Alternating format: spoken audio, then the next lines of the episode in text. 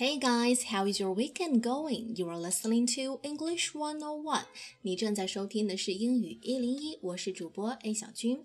每天利用碎片时间，掌握最新最地道、课本上没有的那些英语表达，把英语在生活里真正的用起来。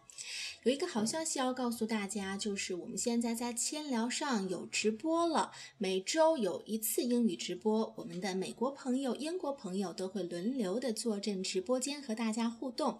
目前参与直播的方式就是加我的个人微信，可以在评论里找到我的个人微信号。啊，那同时我们的公众号很快也要开通了。公众号开通之后，大家关注我们的公众号，就可以更方便的参与直播，以及跟我们有更多的互动。同时每天也会有一些非常新鲜的英语表达在公众号里更新给大家，大家期待起来吧。我们今天要聊的话题呢，是最近处在风口浪尖上的 United Airlines 美联航，他们最近的这个 Notorious Incident，臭名昭著的暴力打人事件。被很多网友总结为 inhuman treatment or brutal treatment of a passenger，非人道的，而且是非常残忍的。Because a legal paying passenger was dragged off violently off the plane，一个明明是购买了机票的乘客，却被美联航打得满脸是血的强行拖下飞机。据说连美国总统特朗普都已经在网上看了这个铺天盖地被转发的视频。呃，那么最近呢，就好像是昨天吧，美国的这个 ABC 早安新闻的女主播采访到了美联航的 CEO，在这段采访里，女主播非常犀利的提出了几个问题，每个问题都让这个 CEO 很尴尬，哑口无言，快哭了。我们接下来会给大家呃播放这段视频。在这之前，再简单的交代一下事情的来龙去脉，可能有些人还不是很清楚，为什么会发生这样的事儿。美联航事后是这样解释的，他说：“This flight was overbooked。Overbook 什么意思？就是我们的票卖多了，超售了，座位不够坐了，所以 we looked for volunteers to leave the air。” Plane voluntarily，所以我们是希望有一些乘客能够自愿自觉的下飞机离开飞机。那如果不配合，我们就打人。而且之后呢，这位 CEO 美联航 CEO 发给他们员工的内部邮件被曝光了，里面的一些字句啊，是让网友们气炸了。因为在信里面，CEO 是这么说的：“Our employees followed established procedures for dealing with situations like this。” 就是说，整个事件当中，我们员工的处理方式是完全没有问题的。我鼓励你们以后继续这样做，而且所有的责任全被推到了乘客的身上。在信里这样写道：“This passenger raised his voice and repeatedly declined to leave。”这个乘客不仅大声喧哗、大吵大闹，而且拒绝配合我们。所以，we were left with no choice。所以我们别无选择。Our agents, our security officers, approached him a few times. Approach 这个词是接近的意思，所以我没有选择，只能够接近这个乘客，然后按流程完成了我们的工作。接近是什么意思？实际上，大家在视频里看到的是这个乘客被暴力殴打到鲜血直流。所以你看，CEO 这种轻描淡写的说话方式。中心思想就是，我们员工没错，不懂事儿的是你们的乘客，就是这种态度，把所有的网友都给惹毛了。舆论的逼迫下，美联航的 CEO 接受了美国 ABC 电视台的采访。我们接下来就来听听这个美女主播是怎么样一步一步的把 CEO 问到哑口无言的。Oscar, this incident has sparked outrage around the world. There are calls this morning to boycott your brand. What did you think when you saw that video of a man being dragged off of one of your planes? Oh, good morning, and thank you for having me. Um, it's not so much what I thought, it's what I felt. Probably the word ashamed comes to mind. You know, as I think about our business and our people, um, the first thing I think is important to say is to apologize to Dr. Dao, um, his family, uh, the passengers on that flight, our customers, our employees. That is not who our family at United is. And you saw us at a bad moment. And this can never, will never happen again on a United Airlines flight. That's my premise and that's my promise. 这是第一个问题。美女主播首先说，，This incident has sparked outrage around the world。这起事件在全球范围内都引起了很大的愤怒。Sparked outrage，outrage 就指的是群情激愤。There were calls this morning to boycott your brand. Boycott 抵制。那今天早上很多人都开始联名抵制啊、呃，你的那个品牌 your brand，这里就指的是 United Airlines 美联航。 那 What did you think when you saw that video of that man being dragged off one of your planes？当你看到那个网上的视频的时候，你是什么样的感受？CEO 是这样回答的：Part of the word that comes to mind is shame. 我感到很羞愧。The first thing I think it's important to say is to apologize to Dr. Tao。我觉得首先，而且是最重要的，就是向这个乘客道歉。 Dr. Tao 指的是那个乘客，因为他是一位姓陶的医生，同时还要向他的 his family and passengers on that flight，向这些所有的人、他的家人、所有乘客道歉。And、uh, you saw us at a bad moment. This is not who uh, we our family united is。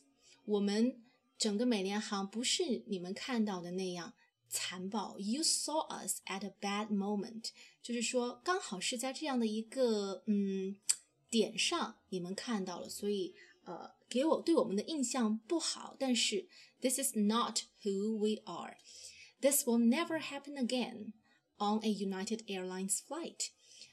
I promise. 这种事情再也不会发生了。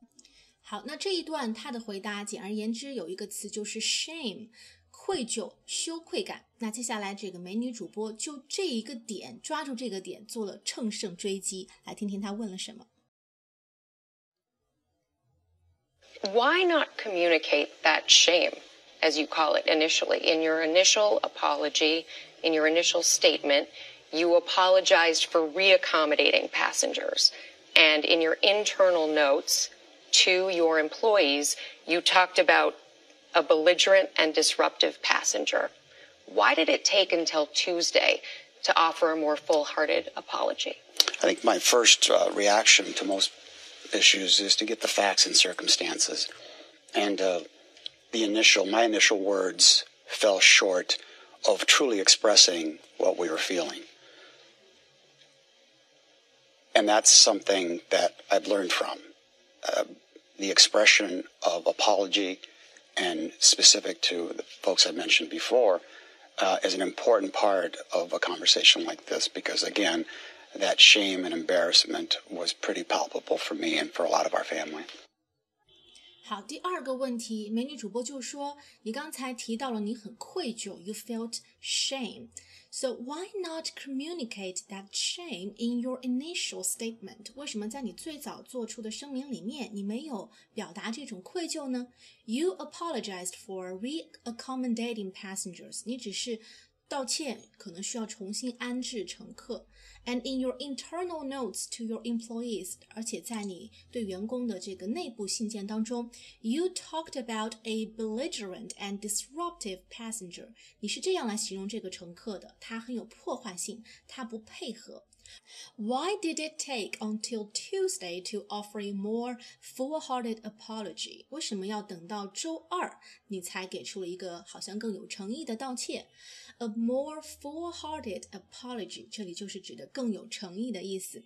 CEO 是这样回答的。My first reaction to most issues is to get the facts and circumstances。通常我对于很多问题出现之后，我的第一反应就是要搜集事实和情况，搜集当时发生了什么。My initial words， 我最开始发表的言论，fell short of truly expressing what we were feeling。我最开始发表的那些言论不足以。真正的表达我们当时内心的心情。这个地方的 fall short 是一个固定表达方式，指的是远远不够、不足以。So my initial words fell short of truly expressing what we were feeling, and that's something I've learned from. 我也是在这起事件里面学到了一课，什么呢？The expression of apology is an important part of a conversation like this。在这样的对话当中，呃，道歉的方式是非常重要的。这个我觉得他也是说的实话。你这个 PR public relation 做的不够好，公关做的不够好，很多时候就是你道歉的方式不够讲究，或者说网友们不买账。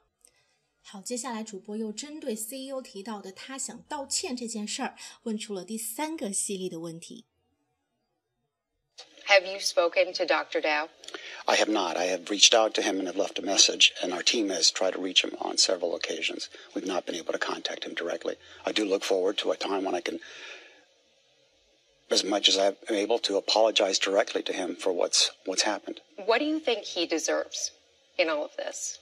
Well, certainly an apology, and at, from that point on, I think we'll have to see. Do you think he's at fault in any way? Uh, I, no, he can't be. He was a paying passenger sitting on our seat in our in our in our aircraft, and no one should be treated that way.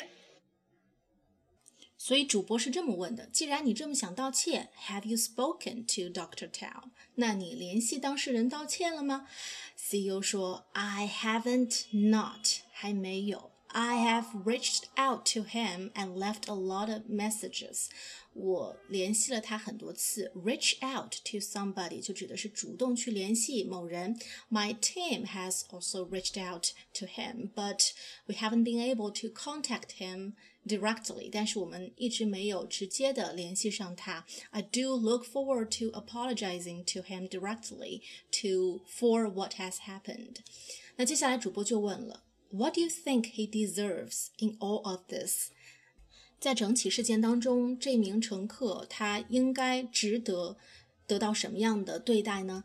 CEO 就说 ，Certainly an apology，那当然是一个道歉。And from that point on, we have to see。那呃，更多的我们需要视情况而定。